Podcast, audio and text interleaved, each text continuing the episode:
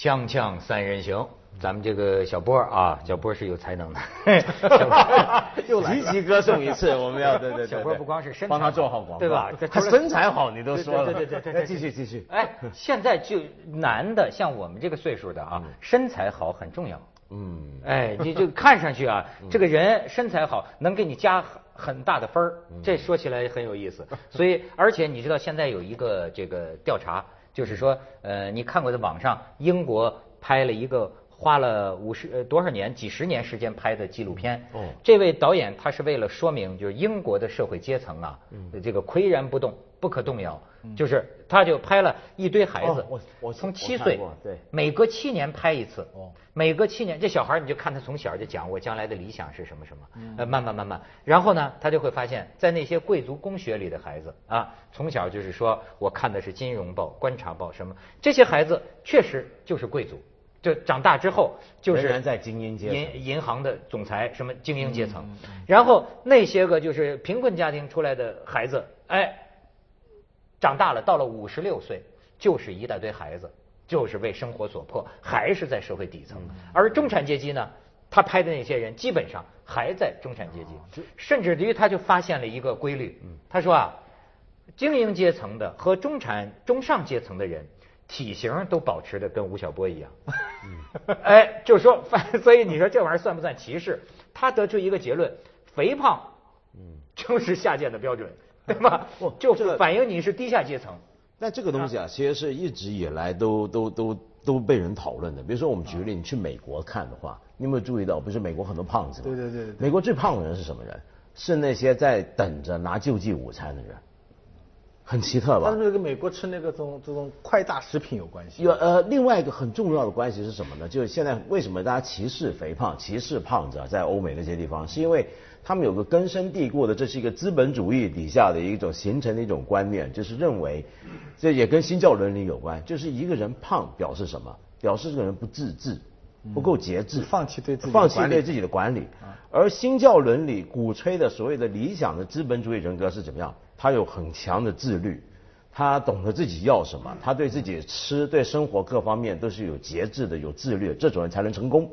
那所以呢，这本来是个印象，但是后来慢慢慢慢看到变成好像几乎是个现实。没错，这就是他们得出来的结论。但是我认为这个结论是错的，因为他就你看，他就这个评论者就讲啊，说你看啊，这些精英阶层和中产阶级他为什么能成功啊？一个人在减肥这方面，他表现出严格的自律性。嗯。那么这个人难道在其他地方差得了吗？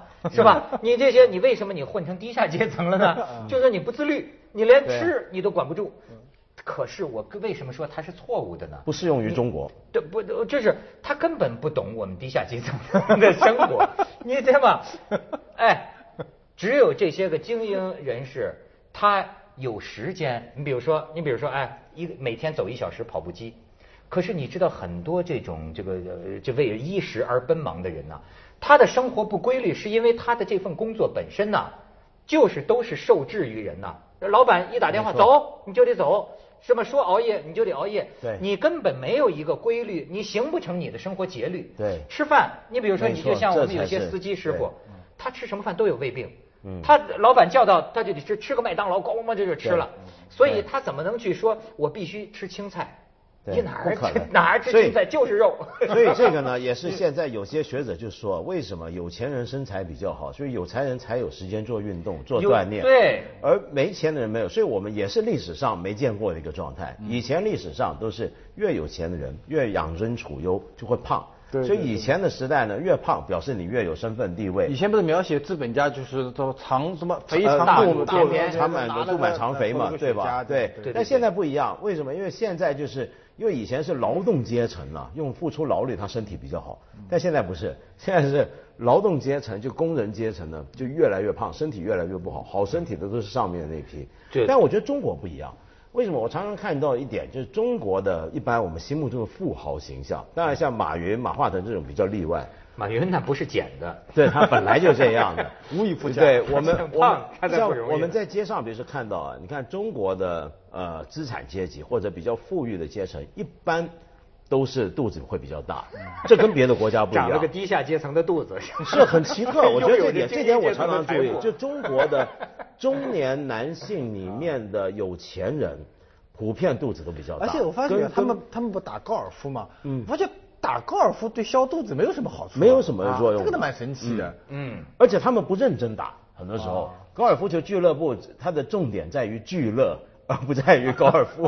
不，小波，你说说，你代表这个有钱人说，你们身材怎么这么好？我就是一个马云一样的，就怎么吃也没。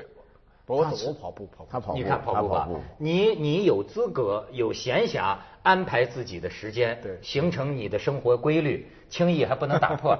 我们劳动人民 从来就是被当权者随便打破我们生活规律，是不是？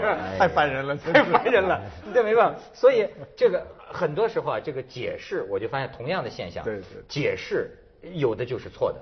你比方说，我最近还看一个，我认为解释也成问题。据报道，四月以来有八个媒体人自杀或过劳死，但是据说还更多。你这就是有的是肝癌，三十多岁、四十多岁就就死了；有的是这个抑郁症。但是我认为也有一个解释的问题。你知道他们现在都聊什么？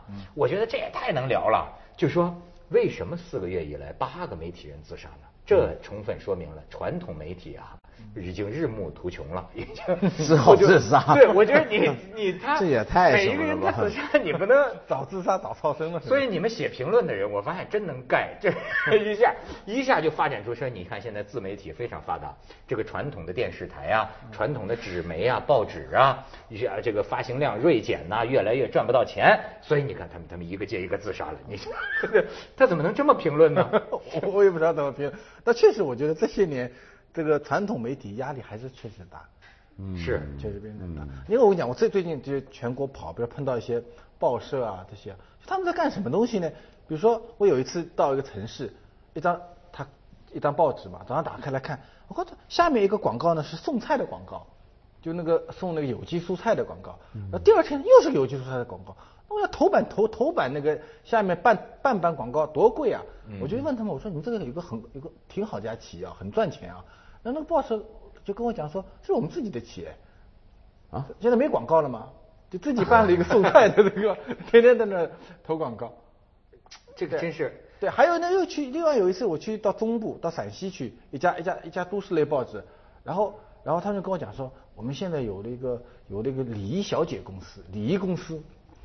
就他们，他们因为呃都市类报纸，他就会办很多论坛呐，很多活动，所以干脆礼仪小姐对原来的现场啊、搭景啊、礼仪啊、敲锣打鼓啊、敲腰鼓的，这不外面都外包给人家的。现在是我们不外包给人家，我们自己做的。为什么自己做呢？他就说，实际上还是补充利润嘛。嗯，对。还有前两天去一个报纸，去一个杂志做做，然后他就送送礼物，送了一盒一盒茶给茶叶给我。啊，我说你们做做茶叶对我，他说他们在云南分云南的记者站那个人很能干，嗯，种了一些什么生普，然后做，所以我就发现媒体现在在干的事情都跟写跟没什么关系，然后还还好玩，还有一次我到电视台去，到个市级电视台，嗯，然后他们请我吃饭，然后那个就唉声叹气说，哎呀，咱们没广告，对，没广告，那我说没广告怎么体现呢？他说现在男科医院都不让我们投广告了，男科医院都没了，对，原来。到市级电视台，很多广告是靠那个莆田人那群医院嘛，对对对，投广告的。他说现在这两年他们也不来投了，我说他们去投哪儿去了？他们去投百度的竞价排名去了。啊，大家比如说有什么病，手手机一搜，一搜嘛，那就排到前几位的就是了。嗯，就是你就是真的是七零八落打的打的。这是你说咱们这这是夕阳啊。还有一种趋势，当然这个趋势也许非常非常微弱，但是也可以看作是传统媒体的最后挣扎。但我觉得还是蛮有趣的。就这几年，世界各地都出现这么一种媒体，它是传统媒体人跑出来办，然后呢，呃，跟这个一般现在我们看到这种我们说的这种大头的平台下面的互联网里面的自媒体又不太一样，但又跟传统媒体也不一样。他们做什么呢？他们做一种呃，可能是很小规模的媒体，而这个小规模媒体呢是收费的，它不靠广告，嗯，它靠读者，比如说你真的去订。那当然，我们现在大部分是习惯了免费资讯嘛，对不对？那所以你可想而知，愿意买这种资讯的人非常少。但是呢，他给你一个保证，什么保证呢？就是说，因为现在传统媒体里面有个很重要的东西，比如说，呃，你它有编辑，它有审查各方面的东西，它某方面呢是在确保出来的这个新闻也好，讯息也好，是有个质量监督过程的，有质量保证。现在问题是这种免费时代的，比如说微博啊、微信啊、博客上面流传的东西，你很难知道真假。嗯。你你你不是那么容易确保它的这个那个素质，嗯，那所以现在呢，有一些传统媒体人，他们最强调说我们是有素质的嘛，对不对？我不是一个人随便瞎写，我们要讲究素质。但素质现在卖不了广告，那于是他们干脆把这个信讯息打包成一个你必须消费获得，但是是有质量的讯息。那这是一种反动，就像我们刚才说那天讲，我们讲到电商兴起，那个零售倒台。但是我记得四个月前啊，呃，欧洲每年都有一次全欧的零售业大的大战，他们也搞一些零售业大战，大家也都在谈电商的冲击。但我发现很有意思，现在零售业，比如说在欧洲或者日本啊，又有一点点小小回春。他怎么样回春呢？他是这样，他说我们不扩大店面，不要搞大型连锁，恰恰相反，强调小店，而且是地方小店。就比如说有这么一些商店，它很有意思，它商品我不上网卖。你要买还非得来我这，我只在网上卖广告。那把这个东西变成它旅游的景点的一部分，你必到你要买这个东西，你只能旅游去这个地方的时候才能买到。嗯，它强调的是这个店的环境啊、气氛啊、感觉，有点像不听 CD 了，跑去听音乐会。为什么？你要现场感。比如说这几年还有个趋势嘛，就是视频那么流行，都在网上看电影。但怎么解释电影院屏幕不断增加呢？在中国？那就是大家又某方面又好像想回到那个现场，所以他们有时候又开始想到零售要更加强调那个现场感。同样的，资讯业也是一样，就是媒体也也也可能有一点点反动，但是我不敢肯定这个你像我听说啊，我听说好像是湖南卫视就是什么呢？就是我们的那个一些节目啊，就不再不给人家了，就不给网上，他自己搞了一个芒果什么平台，是是是是芒果网。而且你看啊。这种情况，你说这个这个反动，我就发现你说传统媒体在走下坡路哈。嗯。你像我们这个电视台在走下坡路的反应啊，反而是疯狂的。比如说，它比起互联网，你那个自媒体那种视频节目啊，你现在电视节目就靠砸钱，而且这个砸钱呢。它产生了一种什么效应啊？我觉得就是外国人到了中国，现在都惊呆了。就是中国做的这个娱乐节目、电视节目，他那个景很大。我就说，就是到了好莱坞大片的时代，你都是这个多少的钱呢？上百万砸一个评委啊！你不是，这是还不说明星阵容，就连一个道具那都是巨型的，你从来没见过。这帮真的这个台港那帮都吓傻了，说这说大陆人这么玩啊，太 巨额，他必须。但是你知道这样的节目。做到这么一个程度之后，它使得啊中国观众的胃口啊也刁了。我现在发现就是，你拿着这个遥控器看吧，你再看呐，你光这个棚，光你这个灯光，你会产生一种就不想看了。你达不到这个标准呐，连看你都面目可憎，你就灰头土脸。因为它产生了这样一个一个一个情况。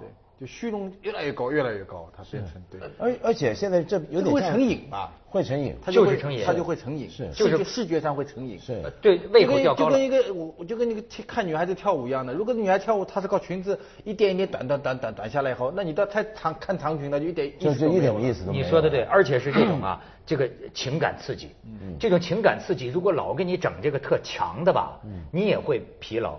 这这这这几天那个金星，你知道吗？那个金星他参加那舞蹈秀的那种评委开始炮击，但我觉得他说的挺有道理。他说中国的电视节目现在有个很不好的倾向，就是消费感情，甚至消费评委，他就挖故事，他就挖这个有没有故事啊？要给你挖故事，就是哭爹喊娘，到最后就是这，他都觉得都在制造这种。这种刺激，你知道？今天今天电我们的电视娱乐节目是不哭就不像节目，而且你知道这不过去我们《锵锵三人行》以后每集也哭一哭。中国中国有个什么有句话叫“全国上下一台戏”，你就是就是全国上下一盘棋啊！我就说是全国上下一台戏，台上的台下的都在演戏。你知道有一天我去一个选秀节目，我发现就是我去的早了点，那导演正在干嘛呀？哎，我看着开了眼了，就说这个现场观众哈，导演简直就像上表演课。说大家啊，紧张，紧张是什么样？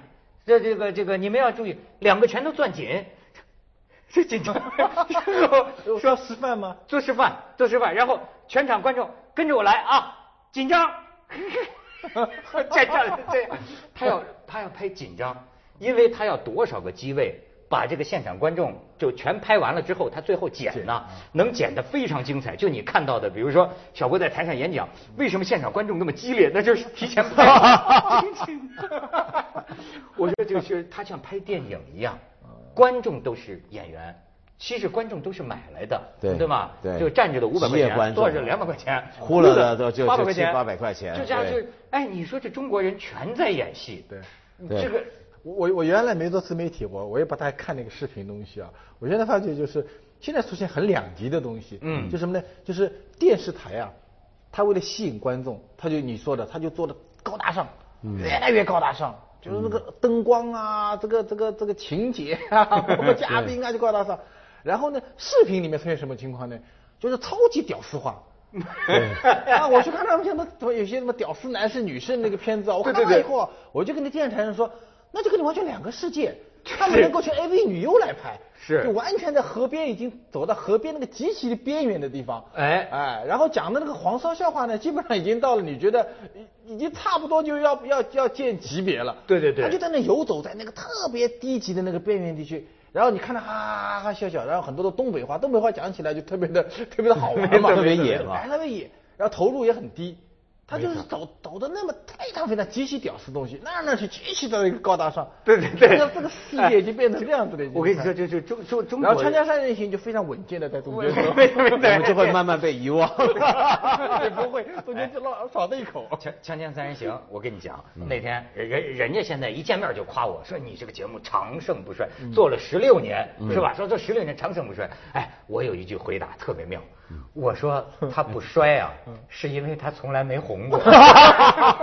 你想，你哎，他们后来觉得您这话讲的很有哲理。是是是，这他从来没火过，你知道吗？你一火，你你对，是因为我们从来就没火过。没错，这样所以他人家说，人人家说李昌浩的下棋一样的啊，说是马晓春是说李昌浩下棋每步棋只能打六分和七分，嗯，但是呢，他最后赢你半目棋。对，很有道理，有道理。对，所以说我们不不能比成功，我们都比谁活谁活得长，谁活得长，真的是只能比这个。广告之后见。什么东西？所以小波，我觉得他提到了一个很重要的问题。我就这这个，你知道啊？就说中国人说现在啊，最少的是真相，对吧？那真相到底是什么呢？这也是很有意思。我觉得我们的电视节目啊，它营造出来一种啊什么氛围？就是我们呢，其实我老说，我们还不能说是现代国家，在很多方面，包括我们的这个国民，对吧？可是呢，他从国外原样移植过来的节目，那真是一模一样，连现场观众的反应，你也要像外国人一样。可是你忘了，外国人有外国人的文化，比如咱见这美美国人是吧？对，夸人就跟放屁似的，他就他喜欢赞美，他喜欢赞美，他阳光，他本来就要鼓掌要激动。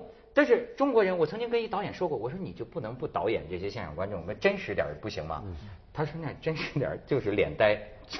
中国人性情不奔放，内敛内敛内敛。呃，我前两天听一个主持人很有名的主持人跟我骂，就说现在这选你主持节目啊，一去就是一个坑。他说什么呢？他说我去主持一节目，这现在这电视台为了砸钱呢，把钱全给了他了，但是这会造成一个什么？这个节目其他的钱就不够了，不能买观众，对吧？现在观众有有好的群众演员，你他可以给你哭的，对不对？他不能买观众。然后他说啊，拍一拍，我就发现一播出啊不对，就说这个现场观众后边他说。这个现场观众哪找来的？这好像是火车站找来的，就一个包着个军大衣，一个，这就是他的背景，对吧？咱这说话，这位这帮人，还是还是钱不够，还是钱不够。说你哎，人家专门的这个找观众的公司，你得给钱的，那是很职业的。夸找来这观众都能哭能闹，假设紧张，咔都会。他说你这没钱的，找来这观众不知道哪来的。我以前也去过一些那些节目，不管哎，对，就只管盒饭的那种群众演员就不行。不管你说什么，你完全面无表情，这就是真相。你说中国你要真相吗？现场观众你要真相，这就是真相。你说什么？可是可是文涛啊，这就是真相。反过来讲啊，另一件事又很怪。你说中国人本来不是那么情绪表达出来嘛？但是为什么我们的电视节目又那么喜欢煽情，特别爱看情绪化的？而另一方面，其实我觉得中国人是相当情绪化的。比如说我们不是动不动在机场就闹事儿啊，对对？就霸占飞机啊，这别的国家很少听见嘛。就中国另一方面是非常高度情绪奔放的。啊，就一一一耐不住性子就要爆发，就起来就怎么样，然后就说要要冲啊，要什么的，这很奇特，我觉得很矛盾。奇特，总的我觉得可能还是日常的生活实在太压抑了，嗯，就真实是生活太压抑，所以你看电视台所呈现那些高大上和那些。视频他们的屌丝，其实符合的人的两种情绪，没错啊，就人的两种情绪，各种极端啊，对对对，极端化的情绪。我就是老老爱看那个新闻后边那个跟帖啊，我就是这是是我的这个业余的娱乐之一了，不是 神帖。我看多了，我就哎呦，我就发现这个，你知道我有一个 特别大的一个感觉，我说这帮人怎么都在手淫呢？我觉得，你知道吗？他他他他写的都是什么？这这这这，对对对对，这就像你说的，它这它是一种什么呢？我也我也觉得奇怪，比如说我有时候看一些新闻啊，那种跟帖也是看傻了。比如说像有时候偶尔哪个国家对我们中国不客气了或怎么样了，我就看到下面网民就来劲了，就说我们派人过去把它给砸了，不丢两颗原子弹吧，丢丢十颗把它全灭了。啊不，我们干脆把它彻底征服了，女的都抢回来，男的都什么，就是都越讲越。我看就说你，你就说你说的，咱们就是一另一方面，在这种网下的这个世界里啊，又是完全的，让让我感觉就甭管什么新闻，这你看底下那跟帖，就是我一边看边撸了一管，我 我说什么什么，你两国建交你也撸一管，你说你，我也不能理解，但是我觉得很开心。所以我觉得中国今天真的是应该，我们可以开一个视频节目，也许将来的末说不定火一下，我们来教情绪管理啊。其实这是很重要的课题，很多国家很多地方的人都强调情绪。其实中国整个社会的情绪管理失控，是需要情绪管理，情绪管理失控，大家都很愤怒。接下来为您播出《文明启示录》。打起来了，又打起来了，那更严重的，现在老板。